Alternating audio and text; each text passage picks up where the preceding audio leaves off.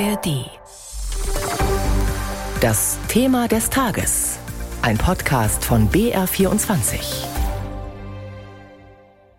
ist die Brandmauer der CDU gegen die AfD gefallen.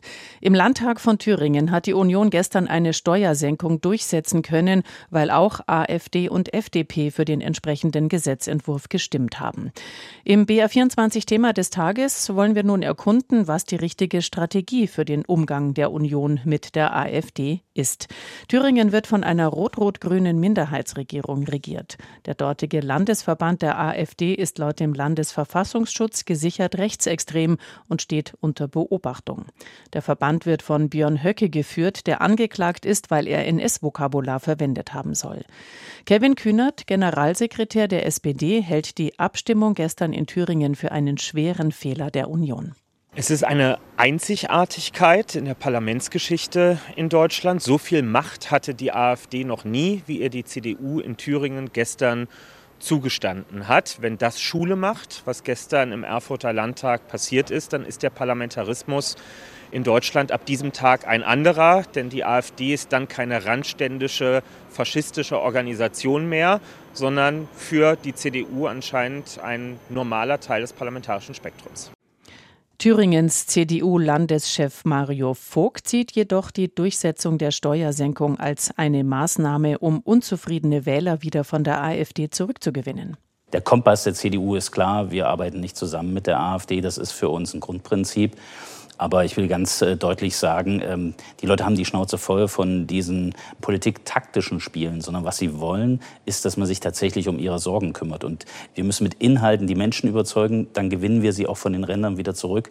Und das muss doch das Angebot sein. Das Angebot ist, sich um die Themen und ihre echten Sorgen zu kümmern. Wer hat nun recht, Kühnert oder Vogt? Und welches ist das bessere Rezept, um die AfD politisch schrumpfen zu lassen? Darüber hat mein Kollege Carsten Kühntop mit Werner Patzelt gesprochen.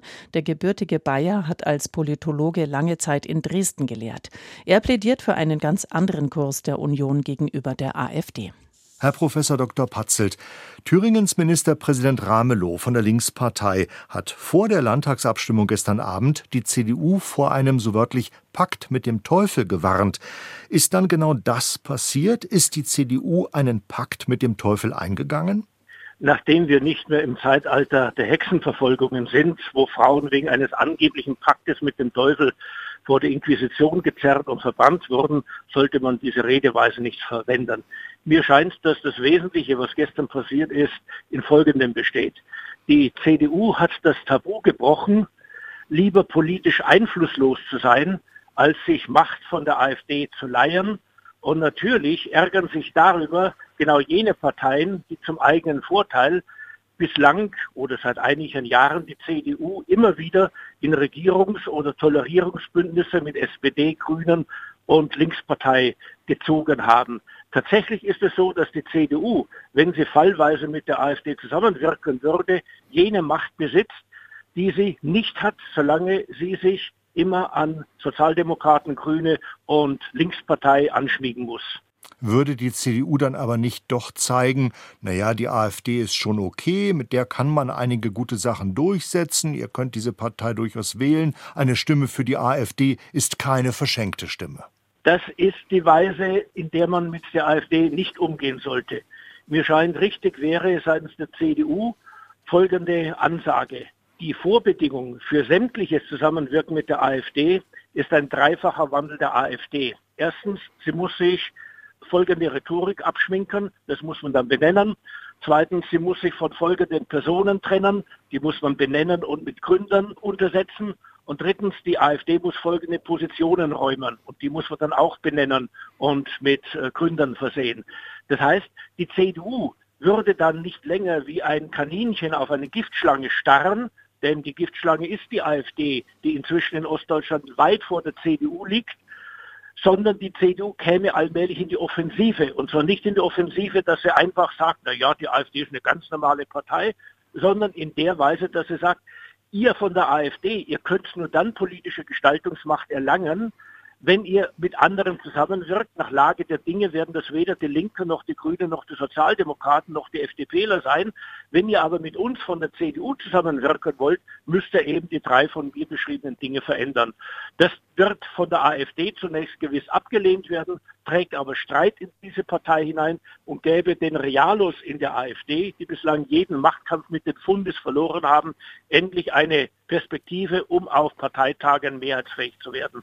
Sie haben mal geschrieben, Zitat, die Union darf niemals eine Repräsentationslücke rechts von sich aufkommen lassen. Zitat Ende. Nun gibt es aber mittlerweile diese Lücke, die AfD füllt sie mit wachsendem Erfolg. Ist es also vor allem Aufgabe der Union, dafür zu sorgen, dass man die AfD wieder kleinkriegt? Ich habe diesen Satz gesagt, bevor die AfD so stark geworden ist. Meine Warnungen hat damals die CDU nicht berücksichtigen wollen. Sie hat die Repräsentationslücke hinsichtlich der Energiepolitik, hinsichtlich insbesondere damals der Migrationspolitik aufreißen lassen.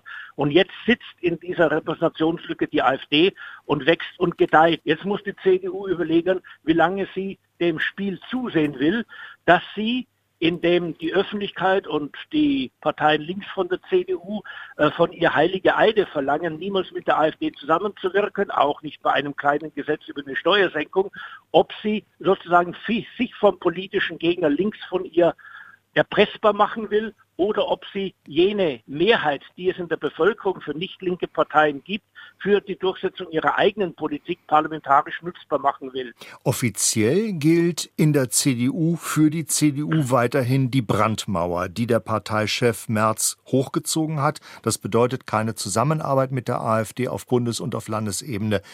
Das ist aber offenbar nicht durchzuhalten. Vor allem nach den nächsten Landtagswahlen im Osten dürfte das schwer sein. Und wenn ich Sie richtig verstehe, sagen Sie, es bringt auch nichts. Es bringt schon etwas. Die CDU macht sich nicht angreifbar von links, wenn sie an ihrer Brandmauer-Rhetorik und ihrer entsprechenden Haltung festhält.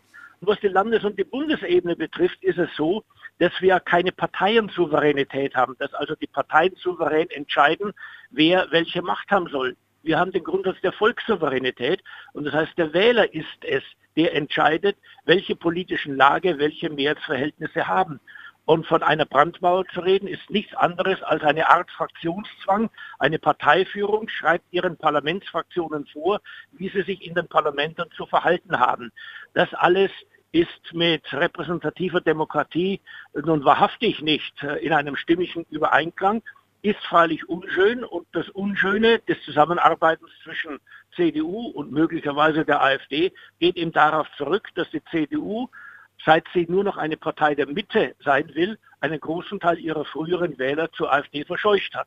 Und somit muss die CDU sich entscheiden, ob sie als Partei der Mitte ein Anhängsel der Linken sein will oder ob sie als Partei der Mitte die AfD zur Veränderung ihrer Eigentümlichkeit als inzwischen sehr radikaler Partei veranlassen will.